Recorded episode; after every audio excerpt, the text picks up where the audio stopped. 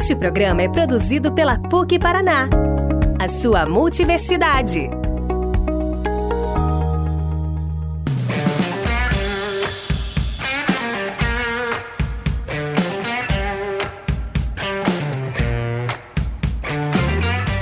Oi, gente, como vocês estão? Tudo bem? Então, vocês já caíram numa fake news? Tipo, receberam um print de uma notícia lá no grupo dos amigos, uma foto, alguma coisa assim, e acharam que era verdade? E numa deep fake? Vocês já acreditaram? Sabem o que é isso? Não sabem? Pois a gente vai falar sobre esse tema hoje. A gente vai entender o que é uma deepfake, como isso é criado e quais são as consequências e implicações disso para nossa vida. Vamos lá?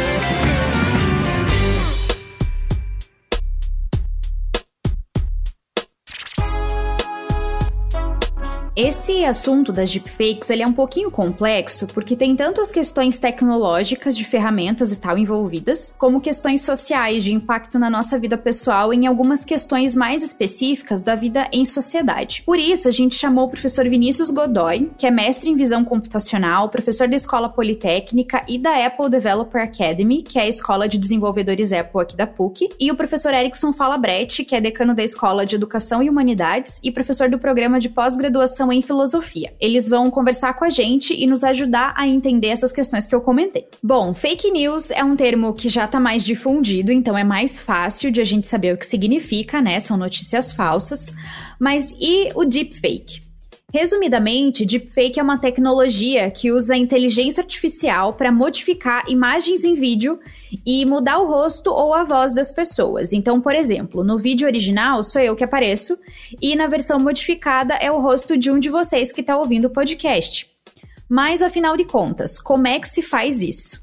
Professor Vinícius, explica para nós como funciona a criação de um deepfake e de onde isso surgiu. O deepfake, ele é a evolução de alguns aplicativos que a gente já usava para brincar ali no Snapchat, no Instagram. As primeiras experiências com isso, o que que faziam? Mapeavam o seu rosto, né? E identificavam aqueles pontos no seu rosto que dificilmente mudam, por exemplo, os olhos, o nariz, a boca, né? A gente chama isso de pontos fiduciais. E aí eles modelam o seu rosto. As primeiras experiências permitiam o quê? Fazer distorção, fazer a boca grande, colocar lá o modelo de um cachorrinho em cima do seu rosto e etc. Então isso começou com essa brincadeira que esses aplicativos fizeram para chamar atenção de público mesmo. Só que aí, agora, né, tá vendo a evolução bastante rápida da inteligência artificial, principalmente do que a gente chama de deep learning, que é a capacidade do computador aprender coisas sozinho, analisando imagens de vídeo, analisando é, conteúdo da internet, coisas assim. Então, qual que foi a ideia do pesquisador? Poxa, eu poderia pegar então um rosto que está mapeado e pegar o computador e fazer ele aprender em cima do vídeo de uma pessoa as posições do rosto daquela pessoa que está no vídeo. Então, por exemplo, eu sei que eu pego lá uma posição que a pessoa de olhos arregalados e boca aberta. Aí eu faço o computador pesquisar numa imagem de vídeo e separar o quadro lá que está a pessoa na mesma posição, de olhos arregalados e boca aberta. Se eu fizer isso com muitos vídeos, que é o que os bases de deepfake fazem, o que, que vai ser capaz de fazer? Eu posso então pegar o rosto de uma pessoa que está gravando um conteúdo qualquer, e aí o computador acha os quadros do vídeo de outra pessoa e substitui o personagem. Então, assim, aqueles mesmos movimentos que você estiver fazendo com o rosto, aquele personagem que foi gravado no vídeo vai refazer dentro do vídeo gerado. E mais do que isso, eles ainda fazem a simulação da voz. Então, como se eu gravasse um vídeo e você visse, na verdade, outra pessoa executando aquele vídeo. Né? Então, é, é basicamente assim que funciona esses algoritmos de deepfake. E apesar de ser uma tecnologia aparentemente complexa, né? Porque usa de inteligência artificial, usa do deep learning que você comentou, né, professor? Já existem aplicativos que fazem essa manipulação de imagem. Alguns são mais complexos, inclusive pagos, outros menos. O Impressions, que é um desses aplicativos, já falou numa matéria da agência pública que o Brasil já é o segundo maior público da plataforma deles, representando 20% 10% do total de usuários. E no caso desses aplicativos, professor Vinícius, inclusive dos mais simples, que colocam o rosto em clipe de música, fazem paródia e tal, esses aplicativos funcionam da mesma maneira, com os mesmos princípios que essa versão mais profissional? Isso, é da mesma maneira. O que acontece é o seguinte: quando você pega um aplicativo desse, que nem esse que você falou, o Reface AI, aqueles Face Swap, tem vários aplicativozinhos desse tipo. O que, que vai acontecer? A quantidade de vídeo que eles usam para gravação é muito pequena. E, claro, como a maioria também é para entretenimento, eles tentam misturar o seu rosto com o rosto do personagem, não só usar 100% do rosto do personagem. Então é lógico que com uma base menor e com essa mistura, o vídeo fica evidentemente falso, até porque o objetivo desse aplicativo é se manter na loja e não ser associados à fraude, né? Mas o princípio básico é o mesmo: verificar em que posição está o seu rosto e daí naquelas cenas de vídeo e tal, tentar fazer como se fosse aquele face swap que tinha antes no Insta, né? Fazer isso em cima de um vídeo. A diferença do deepfake mesmo é que é o seguinte: nesses aplicativos, o que geralmente faz? Você tem uma cena da Shakira cantando e é substituído o teu rosto em cima do rosto da Shakira, nas posições lá que a Shakira estava. O deepfake vai um passo além disso. Como a gente tem uma base muito grande, ou seja, a gente tem muitos vídeos, a gente é capaz de pegar qualquer coisa que você esteja falando ou gesticulando, ou seja, você grava um vídeo normal e aí a gente coloca a Shakira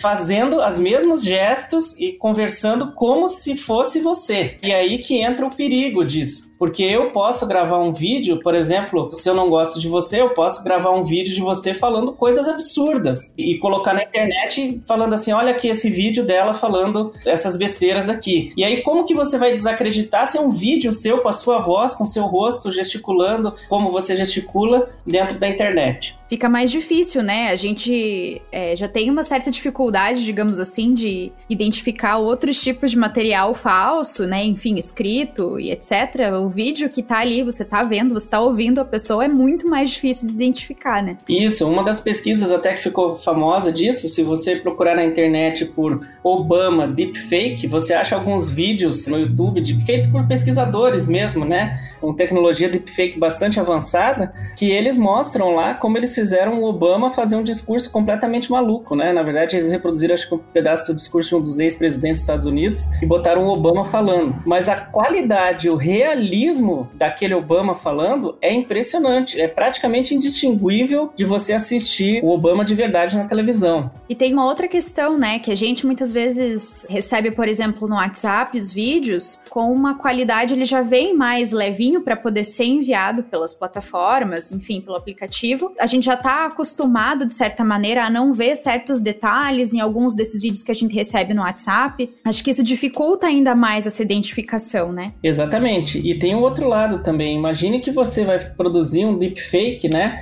Para, sei lá, atacar um candidato que é opositor seu numa eleição. Na verdade, quem daí vai produzir esse deepfake não é uma pessoa física, é uma empresa, provavelmente um partido, uma agência de publicidade, alguém que tem dinheiro para gastar assim num software e em computadores poderosos para gerar de repente até uma imagem em alta resolução, né, e colocar isso no YouTube. Isso é bastante sério, né? Você poderia às vésperas de uma votação soltar um deepfake, por exemplo, de um candidato falando, por exemplo, contra os pobres, contra os negros, e aí como que as pessoas vão conseguir distinguir isso da realidade, né? E é aí que entra o grande perigo dessa tecnologia.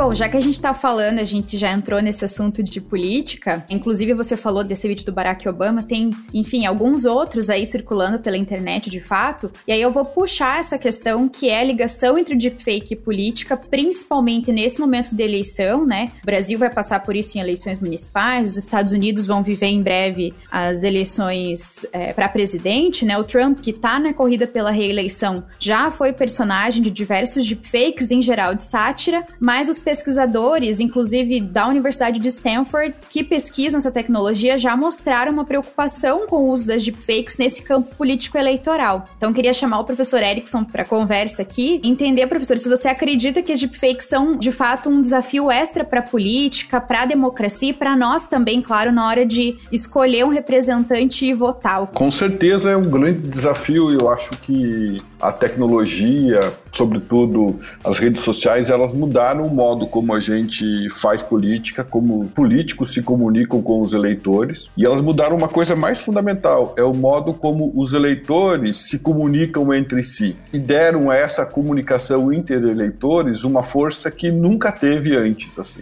Então, a gente já teve, desde a época da primeira eleição do Obama, né, é bom lembrar, Obama anuncia a sua candidatura pelo Twitter, né? Ele é o primeiro candidato a se apresentar publicamente usando uma rede social que é o Twitter. Agora, a deepfake, eu acho que ela acrescenta problemas novos e desafios novos, né? Porque tem um detalhe que é a nossa relação com a verdade. A nossa relação com a verdade, ela está pautada numa frase que é muito faz parte da vida de todo mundo, que é preciso ver para crer, né? Nós temos que ver para crer. E a deepfake, na verdade, ela está trabalhando com essa possibilidade de você falsificar um contexto, falsificar uma voz, falsificar uma imagem, colocar uma pessoa numa situação no qual ela não estava, é fazer com que essa pessoa pronuncie um discurso que ela nunca pronunciou, né? Então, recentemente nós tivemos o caso de um candidato do Partido Conservador da Índia, né?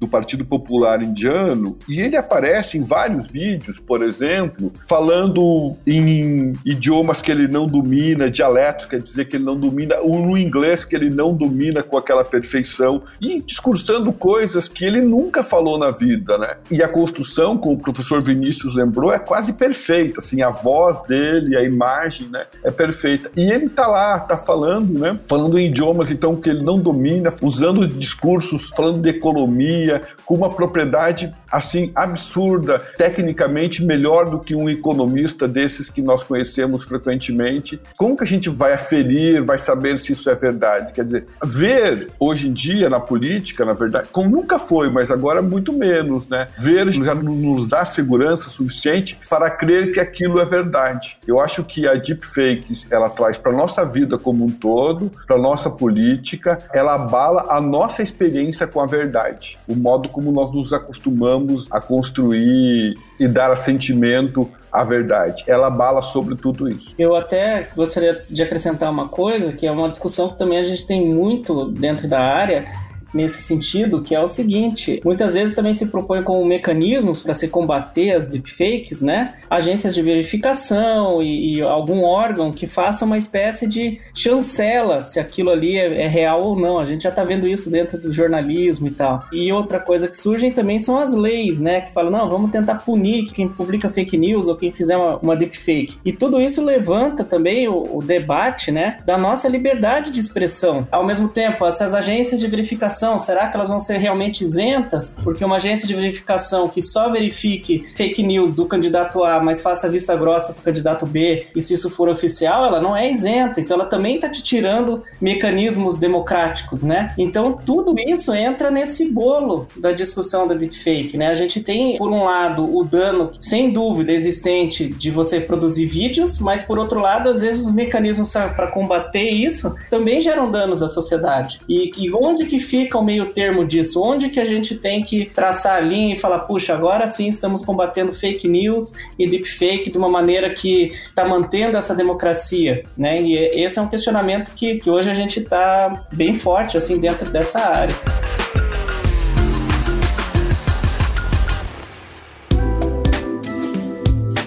Tem uma coisa que eu acho que é legal de comentar. Nem todas as manipulações de vídeo são necessariamente deepfakes. Tem descontextualização, que o professor já comentou, tem a edição em que se cortam partes do vídeo, se inverte a ordem do que foi dito, tem a manipulação em que se altera a velocidade de uma parte ali para dar a entender uma outra coisa, enfim, tem diversas possibilidades aí nesse sentido. No caso das deepfakes especificamente, nem sempre elas têm uma má intenção real, elas podem ser usadas para fazer sátira, para fazer paródia, para zoar os amigos colocando o rosto ali no clipe da Shakira, mas existe a possibilidade delas serem usadas de forma negativa contra as pessoas, né? Professor Erickson, considerando tudo isso que a gente já conversou, qual é o impacto de uma popularização das deepfakes na nossa vida, no âmbito pessoal e também no âmbito social? Eu não sei se eu poderia responder num ponto de vista é, tão vertical assim sobre o impacto, mas eu acho que tem umas coisas que são importantes assim a gente ser pensadas assim. É obviamente que a gente não vai nunca criminalizar a ferramenta, tá certo? Porque sobretudo as deepfakes existem porque tem alguém que produz, manipula, faz e direciona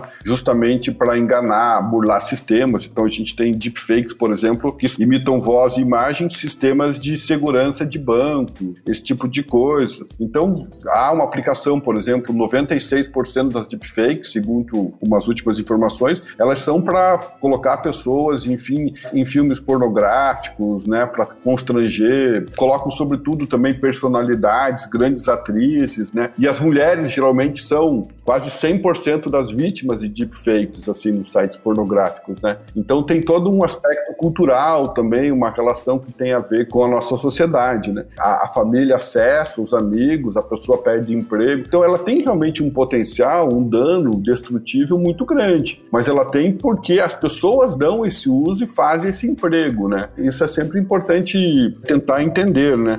Agora, o que, que eu acho que a gente tem, assim, que muda na nossa relação, assim, né. Se eu tenho uma deepfake, por exemplo, que ela é claramente uma montagem e aparece como deepfake, como a gente tem, por exemplo, nos programas de humor que imitam políticos, ou no vídeo da Shakira, que foi citado antes aqui, enfim, não há problema nenhum, todo mundo sabe, isso faz parte da sátira, enfim, é, diverte, tem um conteúdo que torna, enfim, mais palatável uma crítica, às vezes mais real, enfim, a gente usa isso. Agora, quando o problema é quando eu compro uma imagem, uma situação, e eu não tenho o aviso de que ela foi manipulada e que ela foi montada, sabe? Eu acho que aí é que tá. E não é só que ela foi manipulada e montada, mas que ela foi completamente falsificada. E eu acho que essa é a nossa questão. A gente tem poucos mecanismos, dado o grau de confiabilidade e de especificidade dessa manipulação, dessa falsificação, a gente tem poucos mecanismos para poder julgar. E esse me parece o grande problema. E para mim é isso que pode afetar de maneira geral as relações. Então a gente tem que começar a encontrar mecanismos assim de poder de verificação, como foi falado aqui. O que eu achei interessante, professor, que você citou antes também, do candidato indiano lá, era até um contexto que eu nunca tinha pensado. Por exemplo, ao invés de você atacar o seu oponente, você usar deepfake para fazer você parecer uma pessoa muito mais inteligente do que você é, né? O que pode ser um risco grande, porque não só isso também é uma fraude, como você não está atacando ninguém, não existe reação por parte de ninguém, ou seja, o teu opositor vai ter que se ligar que esses vídeos são falsos, porque não afetou ele exatamente na hora, porque não foi ele o atacado, né? Até às vezes ele perceber que tá vendo assim uma série de vídeos seus e você não vai processar a si mesmo, né? Enaltecendo, falando como você falou de economia lá com super propriedade, de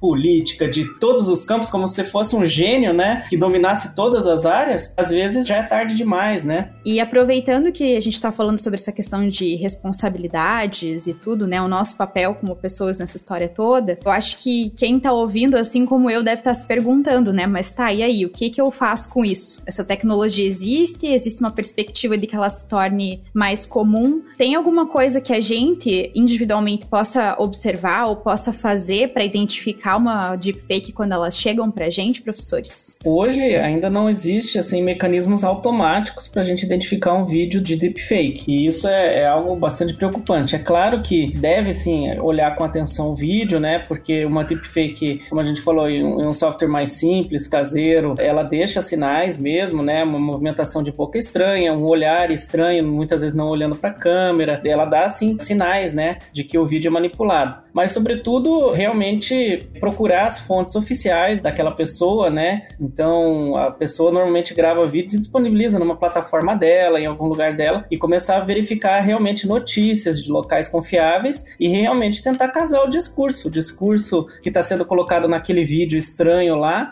com o do que aquela pessoa normalmente faz. Quanto à qualidade dos vídeos, ela é um problema, porque em poucos anos a gente vai ter uma evolução enorme dessa qualidade do deepfake. Então, mesmo os sinais que hoje a gente vê, quem garante que eles vão estar lá daqui a um ano, dois anos, três anos, com esses computadores ficando mais poderosos e você tendo um acesso cada vez mais barato a supercomputadores, porque esses supercomputadores podem ser inclusive alugados, né? E outra, que nem eu falei, às vezes você tem entidades com capital para investir numa deepfake de alta qualidade interessadas nisso, né? Então fica realmente complicado. Eu acho que tem uma coisa assim que eu fico pensando sobre tudo isso e o modo como as mídias sociais, de uma maneira geral, e as redes sociais impactaram nossa vida, né? E a gente recebe, enfim, vídeos de WhatsApp, e você, ah, eu recebi de tal pessoa, foi ela que me mandou, ela é uma pessoa verdadeira, então o vídeo é verdadeiro, né? E a gente vende muito fácil o nosso assentimento, dá muito fácil o nosso aceite, porque a gente consome imagens, e não deveria ser assim, informações, como a gente consome o ar, assim, sabe? E talvez a gente precise respirar entre uma informação e outra que a gente consome, entre um clique e outro, entre um aceite e outro, entre um like, entre um compartilhamento e outro, sabe? Então, e assumir a nossa responsabilidade de, enquanto consumidores, né, de imagem. Eu acho que a gente tem que ter essa responsabilidade, sabe? Unida com essa capacidade de desconfiança de que aquilo que a gente vê não é realmente uma reprodução da verdade.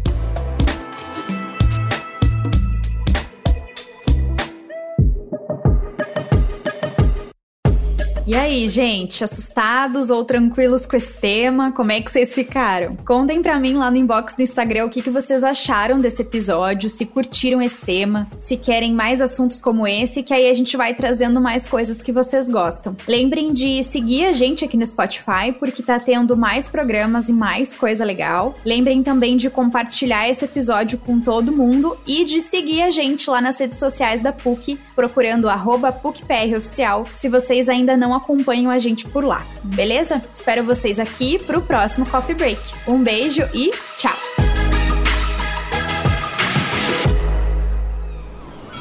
Este podcast foi editado pela Maremoto.